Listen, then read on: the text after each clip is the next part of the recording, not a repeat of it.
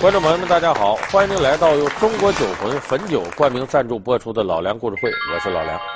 咱们现在很多观众朋友啊，对有一个现象都习以为常了，就是各地风起云涌的选美大赛。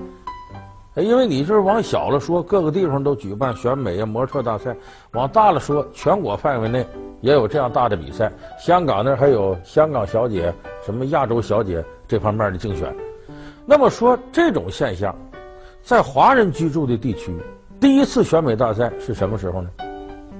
咱们今天就要说到这个事儿，是上个世纪三十年代在上海，由上海的《明星日报》组织，和大家投票，然后选一下谁是最美的电影明星。因为那阵所谓明星，基本就是演电影的。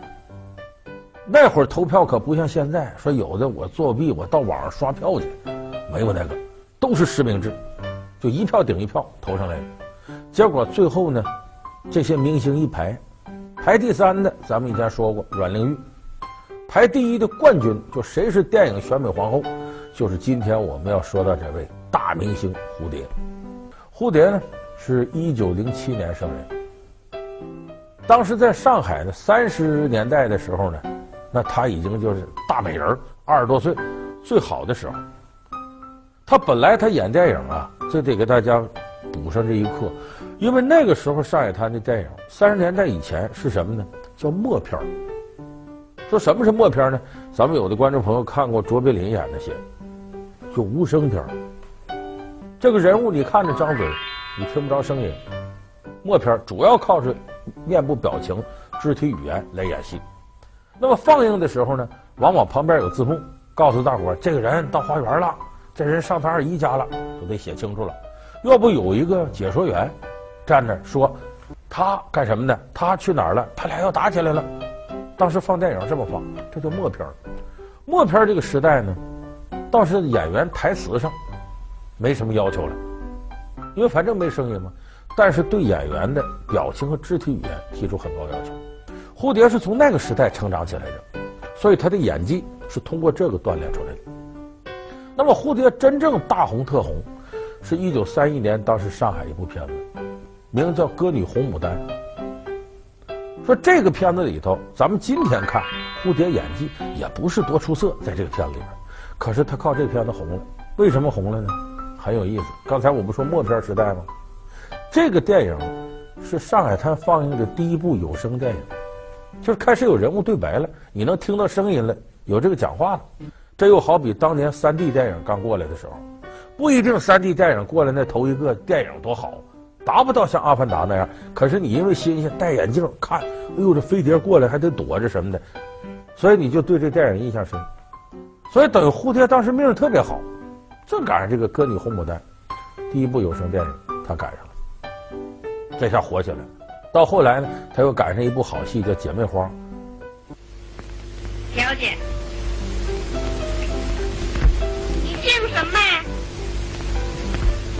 姓林。你那孩子生下来多少日子了？一个多月。这姐俩，大宝、二宝，他一个人演姐俩。哎，这大宝呢，人比较内敛，二宝比较张扬。通过这脸部造型，哎，或者弄这大宝这脸比较瘦，二宝这脸比较丰满。通过化妆，当时蝴蝶一个人演姐俩，眼红了。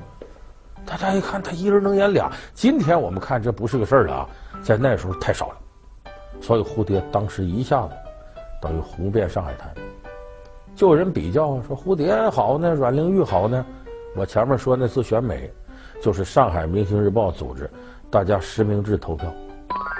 后来我记得建国以后，大众电影杂志选这个百花奖嘛，百花奖和金鸡奖不一样，金鸡奖是专家奖，百花奖是群众奖。当时投票就是嘛，你得有在那报纸上的选票剪下来，或者杂志上选票剪下来，那一票是一票，做不了假。结果当时阮玲玉排第三，得了七千二百九十票，蝴蝶排第一，得了两万一千三百三十四票，遥遥领先。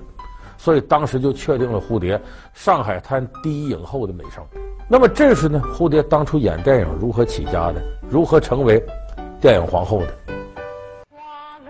上海滩的第一影后蝴蝶可谓风光无限，深受众人爱戴。可好景不长，日军全面侵华，而这也开启了蝴蝶悲惨命运的潘多拉魔盒，也让她深陷特务头子戴笠的骚扰。不，那蝴蝶与戴笠间又发生了哪些故事？戴笠又是如何一步步把蝴蝶拥入怀中的呢？当然，我们现在人了解蝴蝶，对他的电影，我刚才说挺模糊了。但普遍关注什么呢？就是他和军统特务头子戴笠之间的事儿。这个事儿呢，是抗日战争以后的事儿。我们知道，这个抗日战争时候呢，上海当时随时面临被日本人侵占的危险。当时蝴蝶呢已经结婚了，她的丈夫呢叫潘永生，是个商人。两个人琢磨说，日本人要打来，我们怎么办呢？得躲着呀。他俩就决定到香港去。到香港去呢，这潘有生当时呢又在银行啊，又自己做生意，小日子过得非常滋润，有声有色的。可没多长时间，一九三七年以后，这厄运又来了。日本人占了香港呢，日本人也知道蝴蝶名气大。咱们看梅兰芳的电影里边，梅兰芳名气大吧？日本人就琢磨怎么把梅兰芳请到日本去唱戏去。为啥？日本的想法是要建立大东亚共荣圈，这个文化。和艺术界的人物，往往市场影响力大，社会影响力大，让他们来不能看出来中日亲善吗？所以当时日本人在香港找蝴蝶，说我们都知道你名气大，大明星，我们准备把你请日本去，给你拍个戏，就叫《蝴蝶游东京》，来体现中日亲善。蝴蝶当然不干了，而且他知道这去日本没啥好事啊，他就推说我呀怀孕了啊。我这身体不行，我演不了，好几年都没演了。那么这边敷衍着日本人，这边他得琢磨：我要在这待长了，他不还得找我吗？两口就琢磨：咱呢，赶紧走，别在香港待了。当时就想去哪儿呢？我们知道抗日战争，蒋介石把这个首都由南京啊迁到重庆，重庆是陪都嘛。他俩人就琢磨，那地方抗战大后方应该安全点。再说，当时上海的中国电影制片厂。整个都挪到重庆去了，所以蝴蝶也琢磨说那儿有咱熟人，奔那儿去吧。可是奔那儿去是奔那儿去，他已经把家里所有值钱的东西都从上海拿到香港。那么先得把自己财产安排好，因为你这人要带着自己细软走可太费劲了，所以他决定先把东西运出去，从香港运走，走水路运走。蝴蝶两口子在家里这就打包，把东西打了大概三十箱。你说她财产很多，因为蝴蝶名气这么大，赚钱赚得多，她老公积蓄也不少。这里头呢，有银元呐、金条啊，首饰细软呢，还有是各个国家的有名望的人送给蝴蝶的礼品，有的价值连城，有的那简直就无价之宝。打包打了三十箱，托人呢，顺香港往广州这一路运走了。可是没两三天，那边传来消息，这笔货没了。在走水路时，让人给劫了，还不知道什么人给劫的。哎呦，蝴蝶一听，这可要了亲命了。为啥？自个儿这前半辈子积蓄都在这儿。这个时候，蝴蝶这已经过了三十了，一琢磨，我不靠这活，靠什么活呀？两口子这下可上了火，说得托人问问，找着啊。一打听呢，说有可能是当时啊，这个水面上这些强盗、一些飞贼给劫的。可是那个乱世之下，你想把这案子破了太难了。你说找警察没用，在这儿警察力量也没那么大。那么这事儿只能找什么呢？只有军队能给他办这事儿。三拖两拖，有人给递话了，说蝴蝶，我们能拖上个人帮你办这事儿。谁呢？当时的戴笠。大伙儿注意，那阵儿没有成立军统的，但是戴笠呢，依然是特务组织的头子，有很大的权力。所以当时呢，找到了戴笠，没想到的是，戴笠满口答应，行，肯定给你办这事儿。这令蝴蝶夫妇没有想到，说戴笠怎么答应这么痛快呢？哎呀，戴老板当年在上海早就看上蝴蝶了，那阵蝴蝶一有电影，他头一个进电影院看去。只是当时一个他公务繁忙，再一个蝴蝶名花有主，他苦于没有机会，再加上当时戴笠权力没这么大。可是抗日战争开始之后，戴笠个人的权力越来越大。他这时候一听怎么着，当年的大美人，我的梦中情人，还有事求我。戴笠满口答应。那戴老板当然这个影响力很大，手中调动的资源也很多，也就是一两个礼拜就把这笔货找着了。找到是找到了，这三十箱里头有些箱已经被打开了，那盗贼呢已经把里头有些东西拿出去就给卖了，变现了。那么蝴蝶最后从戴笠那把这东西拿回来，在清理的时候发现箱子坏是坏了，里头一件东西都不少。更有意思的是呢，有的东西明显呢是人家送他的旧的东西，没了，换一件崭新的。这怎么回事呢？戴笠呢？按照原来的清单，那里都有单子，你丢哪啊？这个被盗贼毁坏，不要紧，直接拨款去买一件新的，搁着。你就看戴笠当时多下功夫，一门心讨好蝴蝶。咱们说抬手难打笑脸人，蝴蝶也知道这戴老板没安好心，但人家对自己这么好，你总得说声谢谢吧。接下来戴笠提出来了，哪儿都不太平，重庆大后方。我在那儿给你们两口子预备好了别墅，你们来吧。你想，天下大乱那个时候，有人给你提供这么一个安全的避风港，你感激不感激？蝴蝶两口子感激涕零，带着孩子，全家就奔了重庆。到了重庆，戴笠果然给安排的非常好，住着花园洋房，住着小别墅。但是这个时候，戴笠已经琢磨了：我费这么大劲，为啥呀？千里为官，只是为官；千里为财，只是为财。我要不把蝴蝶弄到手，白瞎我这苦心了。弄到手是弄到手，这有个最大障碍，人家老公在旁边。潘有生两口子在一块儿呢，这怎么办呢？戴笠就琢磨：我要想把蝴蝶霸占了，我非得把她老公说弄死啊，这有点过。要蝴蝶自个儿知道了，我为这个杀她老公，这俩人好不了。我得想法把她支走，怎么支走呢？你潘有生不是做生意的吗？哎，当时戴笠想个办法。那时候全国做生意人最眼红什么事呢？滇缅公路的特别通行证。所以当时戴笠呢特别弄了个通行证，也弄了个什么军需委任状给潘有生。你做生意去，我让你发财。潘有生愿不愿意去呢？生意人谁不想发财？可是潘有生不傻呀，他知道一顶非常翠绿的帽子离自己越来越近了。他很清楚为什么戴笠把自己支走。醉翁之意不在酒，黄鼠狼给鸡拜年，他没安好心。所以这时候潘有生呢，本能的要拒绝，可是他知道戴笠呀，杀人不眨眼呐，手底下那特务那个多呀，这要得罪他，再看看身边美貌娇妻，膝下两个嗷嗷待哺的孩子，再看蝴蝶白发苍苍老母亲，一咬牙，潘有生踏上了征途。你琢磨琢磨，这时候的心情能好吗？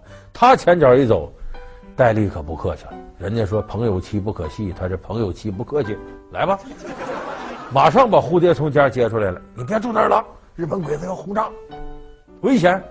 你搬到那个我那别墅去。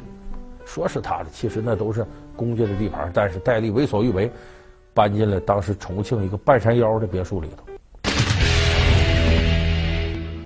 好，感谢您回到由中国酒魂汾酒冠名赞助播出的老梁故事会。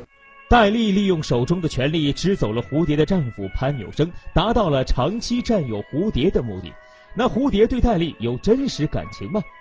戴笠又会只是个玩弄女明星的权贵吗？自那以后呢，这戴笠是一白天一白天不来，但是一晚上一晚上，俩人那时候就是手续办完了，离了，这不就给戴笠扫清障碍了？戴笠就是生产蝴蝶牌热水瓶，咱们现在那暖壶，哎，干的也不错。但这种日子呢，没持续多长时间。经过六年左右啊，潘有生得病了，死了，病逝。这时候蝴蝶跟孩子呢，就在香港居住。没有丈夫呢，她当时也没别的事干，这日子过得挺清苦。可是这个时候，她非常意外的呢，接到香港有个大导演叫李翰祥。咱们可能有的朋友知道，拍过《火烧圆明园》《垂帘听政》，这个李翰祥给他来了一封信，说：“蝴蝶女士，我想请你出来拍电影。”蝴蝶说：“我年岁大了，四五十岁，拍不了了。”不要紧，你先看看我这本子。李汉祥把剧本寄给他了，这个剧本叫什么？叫《后门》。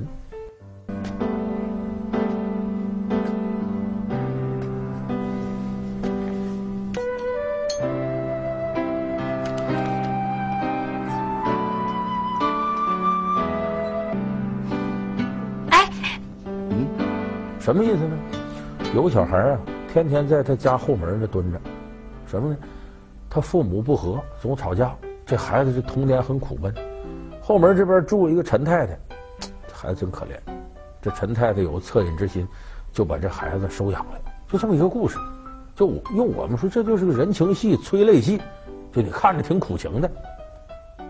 李翰祥希望蝴蝶演这个陈太太，蝴蝶考虑再三呢，我试试吧。好多年没演戏了。呃，徐太太，经过检查的结果怎么样？呃。徐太太希望生育的可能性完全没有了。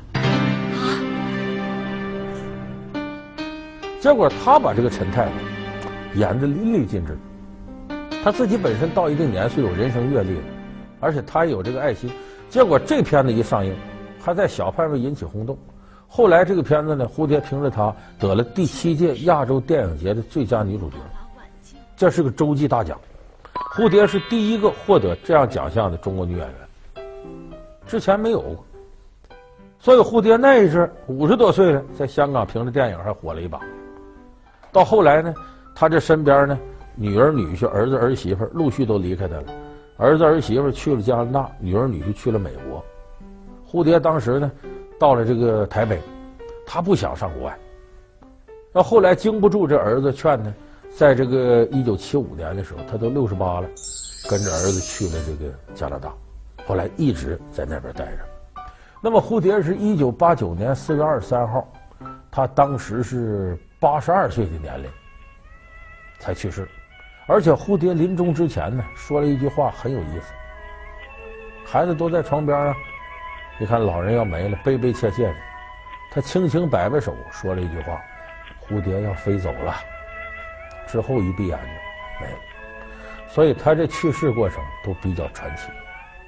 所以当我们回顾蝴蝶这一生的传奇经历的时候，你会感慨，那个时代啊，国家乱七八糟，打仗，每个人的命运自己都做不了主。所以我们说呢，你要想自己把握自己的命运，除了自己要强以外，还得有个大前提，赶上一个太平盛世，你自己把握自己的命运，才有扎实的社会基础。否则的话，宁为太平犬，不为乱世人。在那种飘摇乱世当中，每个人想把握自己命运，那几乎是不可能的。蝴蝶还不错，凭借着自己的韧劲儿呢，最后呢活了八十二岁。那要心眼小的，当初可能就就不在了。所以我说嘛，一个国家的兴旺发达，是每个人过好自个儿日子的扎实基础。蝴蝶身上也体现了那个时代的这一侧面。好。感谢您收看这期由中国酒魂汾酒冠名赞助播出的《老梁故事会》，我们下期节目再见。